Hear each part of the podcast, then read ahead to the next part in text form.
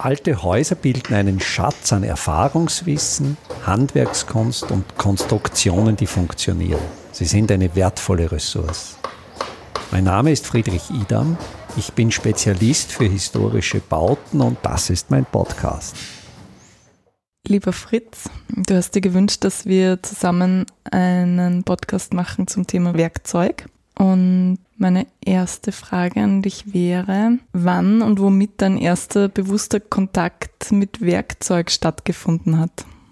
Das sind für mich Erinnerungen an meine elterliche Werkstatt. Die Erinnerung, da bin ich schon relativ alt, also da dürfte ich schon so im Volksschulalter sechs bis acht Jahren und das war ein Schnitzeisen, wo ich aus einem Stück Holz so ein schüsselartiges Objekt mit Schnitzeisen, also wirklich diese Kombination, dieses klassische mit der linken Hand das Eisen führen, mit der rechten den Knüpfel, also diese Kombination eigentlich von zwei Werkzeugen, von einem schneidenden Werkzeug und einem schlagenden Werkzeug. Und wie, wie wurde das Verhältnis zu Werkzeug tradiert in deiner Familie? Hast du freien Zugang gehabt oder wie war überhaupt der Umgang mit Werkzeug, die Wertigkeit von Werkzeug? Die Wertigkeit war sehr hoch. Meine Eltern führten einen kunstgewerblichen Betrieb wobei die Werkzeuge natürlich gegendert waren. Es gab quasi die, die mütterlichen Werkzeuge, das waren die Werkzeuge des Zeichnens, Stifte, Federn, Pinsel Kohlen, das ist irgendwie diese weibliche Seite der Werkzeuge und die väterliche Seite der Werkzeuge, eben diese eher groben manuellen Werkzeuge, das waren eben nicht nur die Werkzeuge für die Holzbearbeitung, das waren, wenn ich mich zurückerinnere, auch sehr früh Werkzeuge für grobe Arbeiten, also Hebelstangen, schwere Hacken, Vorschlaghämmer. Das ist, bin eben quasi sowohl von Mutter als auch von Vater sozialisiert und vielleicht sogar zwei Werkzeugseelen in meiner Brust. Daran gleich anschließend, wann hattest du das Gefühl, ein Werkzeug wirklich zu beherrschen? Also, wenn man jetzt ausgeht von dem ersten Kontakt mit dem Schnitzeisen, hat das Schnitzeisen immer gemacht, was du wolltest? Oder ab wann hattest oder mit welchem Werkzeug hattest du das Gefühl, dass du das, dass das Werkzeug dir hilft? Zu Beginn gibt es natürlich diese klassischen Schwierigkeiten mit dem Werkzeug als Kind, dass man sich eigentlich, man beobachtet den Vater oder die Mutter, die eben äh, das Werkzeug natürlich sehr geübt und gekonnt führen und man übernimmt als Kind äh, vielleicht die Illusion, das ist etwas sehr Einfaches, diese Selbstverständlichkeit. Aber dann, wenn man dann selbst das Werkzeug in die Hand, also ich, ich denke da auch an den Pinsel, wie meine Mutter eigentlich unglaublich virtuos mit dem Pinsel malen konnte und, und wie ich dann gemerkt habe, es ist unglaublich schwierig, einen etwa gleichbreiten oder gleichmäßig verlaufenden Pinselstrich zu machen. Aber meine Mutter war da sicher geduldiger als der Vater. Also der Vater war dann eher der, der dann gleich doch so in einem männlichen Umgang eher unge, ungehalten und, und gleich. Während die Mutter mir eigentlich und das fällt mir schon ein, also dieses Drehen des Pinsels eigentlich das ja sehr oft erklärt hat. Aber zu deiner Frage, ich denke, wie ich dann die Ausbildung zum Holzbildhauer gemacht habe, da denke ich so im zweiten Lehrjahr, waren dann schon Situationen, wo ich dann schon das Gefühl bekam, die Schnitzeisen machen das, was ich will, zumindest bis zu einem relativ hohen Grad. Dann gab es für mich die extreme Zeit beim Hausbau mit der Steinbearbeitung, also wo ich sehr viel grobmanuell Mauersteine zugerichtet habe und da war eigentlich schon dann auch mit Meißel, das letztlich die Übertragung, also ganz ähnlich wie beim Bildhauerwerkzeug auch wieder mit, mit diesen Meißeln in der Steinbearbeitung. Da gab es dann schon eine Zeit, wo eine, eine große handwerkliche Sicherheit war. Jetzt eigentlich im, im Älterwerden, im Alter mit dem Nachlassen der Geschicklichkeit, merke ich schon, dass ich die Werkzeuge natürlich nicht mehr so gut beherrsche. Also diese, da gibt schon die Erinnerung, dass ging einmal besser, dieses Wissen. Also das, es gibt da tatsächlich einen Höhepunkt, der einerseits zusammenhängt mit der, mit der körperlichen Konstitution, aber auch mit der Übung. Das heißt, die Routine, diese tägliche Routine, wenn man die besitzt und das Werkzeug täglich benutzt, dann stellt sich schon dies, dieser Effekt ein, dieses Verwachsensein mit dem Werkzeug, vielleicht auch dann, wenn man gar nicht mehr nachdenkt, wenn, wenn, wenn kein äh, intellektueller Nachdenkprozess mehr dahinter steht, sondern schlicht und einfach das Tun mit dem Werkzeug. Also das Werkzeug als praktische Verlängerung des Körpers. Ja, ja. Die etwas kann, was der Körper alleine nicht kann. Aber ein, ein Verwachsensein, aber wie du das so schön jetzt formuliert hast, ja, es, es ist eine, eine Verlängerung des Körpers, aber nicht eine, eine Prothese, sondern ein, ein zusätzliches Organ. Also nicht etwas, das mir, natürlich hilft es mir, aber äh, nicht wie eine Prothese, die irgendwie ein Eigenleben besitzt, sondern und gerade, und das ist dieses archaische Werkzeug des, des Meißels, der eigentlich sehr wenig selber kann, wo man als Benutzer sehr viel können muss, was eben nicht nur die Handhabung des Werkzeugs betrifft, sondern auch das Schärfen. Also man ist so in einem Verantwortungsfeld für das Werkzeug, in einem Prozess, wo auch eben die Werkzeugpflege letztlich Teil des Arbeitsprozesses ist. Mhm. Das habe ich auch so erlebt als Kind, auch durch meinen Opa in Bad Ischl, dass eben die also die Pflege des Werkzeugs und das Aufpassen aufs Werkzeug auch ein wichtiger Teil vom Handwerk ist. Ich glaube, es ist wirklich der wertschätzende Umgang.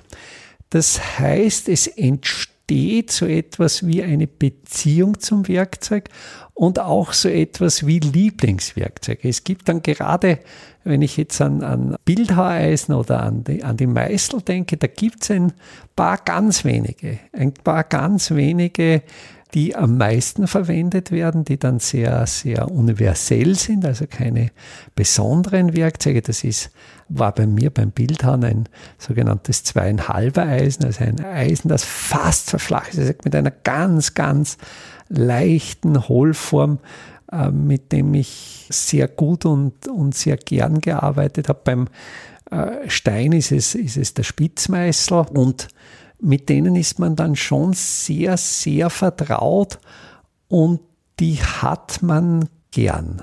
Dazu noch eine These, dass wenn man quasi ein Werkzeug ein Leben lang verwendet, dann passt sich das Werkzeug ja dem Körper auch an ein Stiel, ein Holzstiel zum Beispiel, irgendwann prägt sich ja die Hand, die den hält, auch in den Griff. Oder ähm, auch das Metall wird durch die spezifische Bewegung des Körpers spezifisch verformt und somit vielleicht auch ein immer besseres Werkzeug.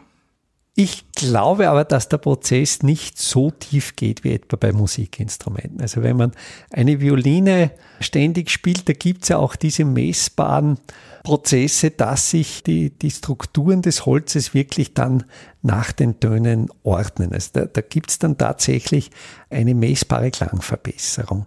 Das sind natürlich die jetzt beschriebenen Werkzeuge möglicherweise die Griffe, die man, die stärkste Veränderung habe ich eigentlich bei einem relativ schweren Hammer erlebt, einen Hammer, den ich für Felsspaltarbeiten verwendet habe, wo ich wirklich mit größter Kraft und sehr viel auf, auf Spaltkeile geschlagen habe, da war dann der ursprünglich gerade Stiel des Hammers sehr deutlich krumm geworden. Einfach durch diese ganz starke mechanische Belastung. Das war ein Stiel, oder es ist ein Stiel, es gibt ihn noch immer aus Hickory, Holz, das sich durch besondere Zähigkeit auszeichnet, wo eben durch diese Dauerbelastung eine, eine Verformung, eine Krümmung des Holzes, aber kein Bruch stattgefunden hat. Aber sonst fällt mir dazu eigentlich ein anderes Bild ein.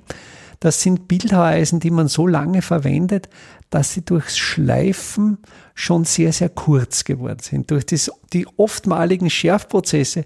Jetzt sind das zwar ein, zwei Werkzeuge, die gar nicht mehr jetzt so optimal funktionieren wie im, im, neuen Zustand. Nur kennt man sie schon so gut und man hat sich natürlich, weil dieser Verkürzungsprozess durch das Schleifen so, so langfristig ist und, und so lange dauert, hat man sich daran gewohnt und es gehört eigentlich zum Lieblingswerkzeug dazu, dass es eigentlich nicht mehr die optimale Form besitzt.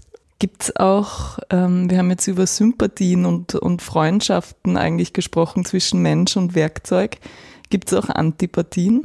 Ja, das sind Werkzeuge, die sehr schlecht funktionieren. Ein Klassiker ist für mich die Feinsäge in der Tischlerei. Das heißt, äh, und besonders seit ich die japanischen Sägen kenne. Also für mich war einerseits der Quantensprung, die japanischen Sägen, die auf Zug gehen und mit denen eigentlich ein unglaublich effizienter, schöner Handschnitt möglich ist und dagegen im Gegensatz die, die klassischen Feinsägen, die ich immer als äh, schlecht schneidend, also äh, sowohl von der Schnittleistung her als auch vom Schrank und vielleicht auch, äh, dass ich da mir nie die Fähigkeit angeeignet habe, die Sägen selber zu schärfen und zu schränken. Und das waren eigentlich immer so schlecht schneidende Sägen. Und diese, diese Feinsägen, das ist irgendwas, ja, da, wenn ich die schon sehe, da stellt sich schon eine gewisse Lustlosigkeit zur Benutzung. Ich habe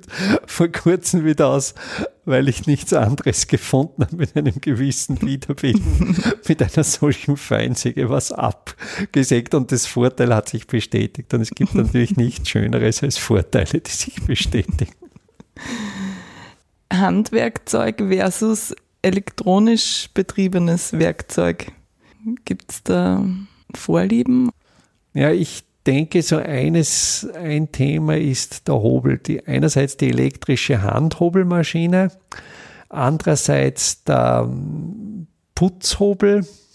Wenn ich mir die Mühe mache, den Putzhobel gut zu schärfen, beim Hobel die Klappe, das Maul entsprechend einzustellen, dann bin ich immer wieder begeistert über das Ergebnis, über, über den, den wunderschönen Hobelschnitt. Beim elektrischen Handhobel fasziniert mich eigentlich die Mühelosigkeit, wie man dann doch einige Millimeter relativ mühelos entfernen kann. Also einerseits es ist beim elektrischen Werkzeug die Bequemlichkeit, die Leise, es geht schneller. Also dieser, dieser äh, schnellere Arbeitsfortschritt ist, ist das, was positive Gefühle auslöst. Was dann immer unbefriedigend ist, sind die Oberflächen. Also dass nie diese Oberflächenqualität da ist, wie sie eben mit Handwerkzeugen erreicht werden kann. Es geht ja auch die Kunde, dass Werkzeug immer schlechter wird. Wie siehst du die Zukunft des Werkzeugs? Wie so gut wie alle Produkte unserer Industriegesellschaft ist natürlich auch das Werkzeug zum Massenprodukt geworden. Wenn ich denke, dass mein Vater in den 1960er Jahren für den Erwerb einer Handbohrmaschine, einer elektrisch betriebenen Handbohrmaschine ohne Schlagfunktion, ohne stufenlose Drehzahlregelung mit zwei Gängen, musste er damals ein Monatsgehalt dafür aufwenden. Heute bekommt man solche Bohrmaschinen im Supermarkt gibt es die bei den Schnäppchen um vielleicht 20 Euro. Und diese Massenproduktion hat natürlich ihren Preis in der Qualität, dass, dass diese hm, Werkzeuge natürlich nicht mehr diese Qualität. Übrigens, diese Bohrmaschine meines Vaters, die funktioniert noch immer. Also die, das, das ist natürlich jetzt wieder äh, dies, diese Langlebigkeit äh, der Produkte und es gibt aber gerade im Bereich der Handwerkzeuge, also es gibt natürlich holzverarbeitende Berufe, dort wo, wo Handwerkerinnen und Handwerker wirklich noch händisch arbeiten, ich denke jetzt da zum Beispiel an den Instrumentenbau, da wird mit hochwertigem Werkzeug gearbeitet. Da gehört es zum Selbstverständnis dazu, nur hochwertigste Werkzeuge zu verwenden. Und da gibt es auch Anbieter. Da gibt es Anbieter, das sind nicht nur die japanischen Werkzeuge, es, es gibt auch sehr gute englische Werkzeugschmieden, deutsche Werkzeugschmieden, die als Nischenprodukte diese Werkzeuge anbieten und vor allen Dingen auch von den Stahlqualitäten hier sehr traditionell äh, sehr hochwertige Kohlenstoffstähle herstellen. Willst du noch was Dringendes loswerden zum Thema Werkzeug? Was liegt dir, was läge dir noch am Herzen? Ich glaube, wir sollten jetzt unseren Hörerinnen und Hörern verraten, dass du meine Tochter bist und dass mir eigentlich einmal sehr, sehr wichtig war, mit dir einen, einen Podcast zu machen und vielleicht gibt es auch hier in dieser Reihe wieder einmal eine Fortsetzung. Würde mich freuen. Danke. Gerne. Einfache, aber schlaue Handwerkstechniken können Sie jetzt auch in der Praxis erlernen. Im Rahmen der Kulturhauptstadt Europas 2024 Bad Ischl bieten wir Ihnen im Salzkammergut heuer Workshops zu Arbeitstechniken der Simple Smart Buildings an. Es wird dabei ums Kalkbrennen, Kalklöschen und den gekonnten Umgang mit Kalkmörtel gehen. Sie lernen alte Kastenfenster wieder instand zu setzen und besuchen Häuser, die von ihren Besitzern renoviert worden sind. Zum Abschluss der Workshop-Reihe im Herbst 2024 können Sie von international renommierten Profis die Lehmbautechnik in Theorie und Praxis lernen. Wir würden uns freuen, wenn wir Sie für den einen oder auch für mehrere Workshops begeistern könnten. Alle Termine, den Workshop-Folder zum Download und den Link zur Anmeldung finden Sie auf der Startseite meiner Website www.idam.at.